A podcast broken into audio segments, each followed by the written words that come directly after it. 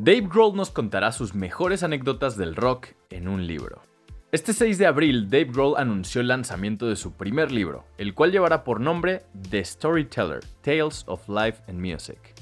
Aunque podría pensarse que esta sería su autobiografía, la cual estaría interesante de leer, en realidad será una continuación de lo que ha hecho desde 2020 en Instagram, donde tendremos historias interesantes con Paul McCartney, John Jett, Iggy Pop, ACDC, Tom Petty y por supuesto Nirvana y Foo Fighters.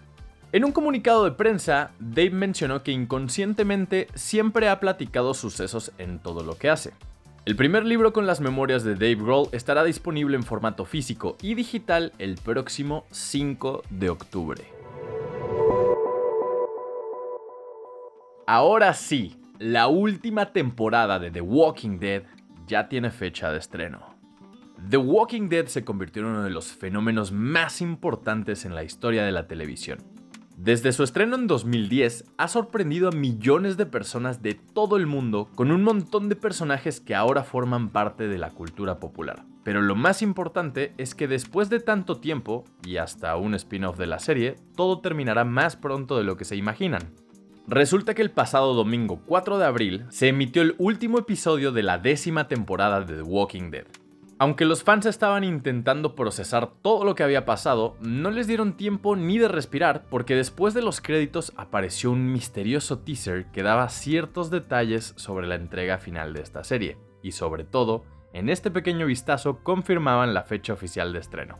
La onceava temporada contará con 24 capítulos que se irán estrenando en tandas de 8, la última entrega de esta serie la podremos ver a partir del 22 de agosto de 2021 y concluirá hasta 2022.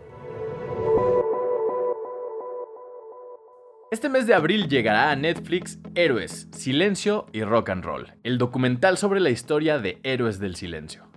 Bemi Baby Films, la productora que trabajó en el documental junto con Héroes Documental, presentó el tráiler a través de YouTube donde vemos de inicio a Enrique Bumburi, Juan Valdivia, Pedro Andreu y Joaquín Cardiel, presentándose cuando estaban bastante jóvenes. Además de mencionar que en esos momentos como que todavía no se sabía muy bien hacia dónde iba el grupo o qué tipo de banda acababan de conformar.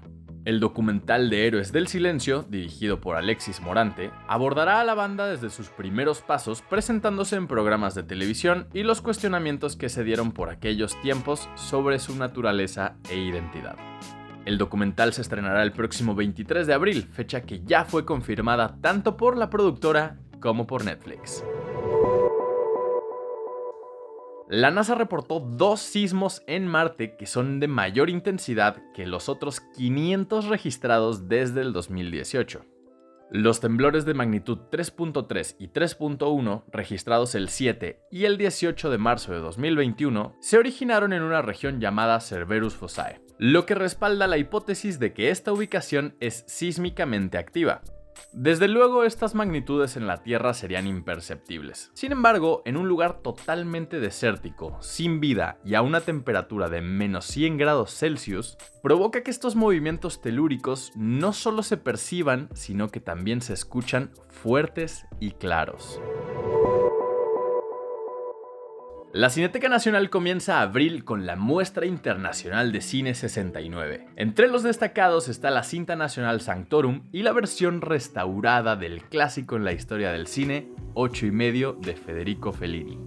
A partir del próximo viernes 9 de abril, en todas las salas de este recinto podrás disfrutar lo mejor en cinematografía nacional e internacional. En total son 14 largometrajes de prestigio a nivel mundial. Las películas son provenientes de Francia, Guatemala, Japón, Taiwán, Alemania, España, Suecia, Rumania, Costa de Marfil, Irán, Italia, Grecia y México. La muestra internacional de la Cineteca se llevará a cabo del 9 al 26 de abril en las salas del recinto y del 16 de abril al 1 de mayo en el Cine Tonalá. También estará disponible desde el 22 de abril hasta el 7 de mayo en Complejos Cinépolis. Si eres latinoamericano y te desarrollas en disciplinas como ingeniería de software y front-end, la firma de Mark Zuckerberg te está buscando. El programa que anunció la firma tendrá una duración de 12 semanas y comenzará en 2022. Estará enfocado en estudiantes universitarios, pues quienes apliquen y sean elegidos para entrar podrán elegir entre un rango de 10 posibles fechas de ingreso entre enero y septiembre del próximo año. Otros detalles que compartió Facebook sobre este programa internacional de prácticas es que ofrece un salario competitivo, además de que la empresa cubre el costo por la vivienda, trámites de visa, viaje redondo, transporte en el lugar de la pasantía, además de equipo tecnológico para trabajar como celular o computadora, entre otros. Conviértete en un agente de cambio y afronta los nuevos retos de un mundo en transformación, a través del nuevo modelo educativo Certeza de VM. Conoce más en vm.mx. VM, certeza de ganar 35% más que el promedio nacional al graduarte. Esta información fue traída a ti mediante nuestros partners Chilango, sopitas.com y 10. Gracias por escuchar y no olvides suscribirte. Sintonízanos la próxima semana en el podcast oficial de Más por Más, donde encontrarás lo mejor de la web en un solo lugar.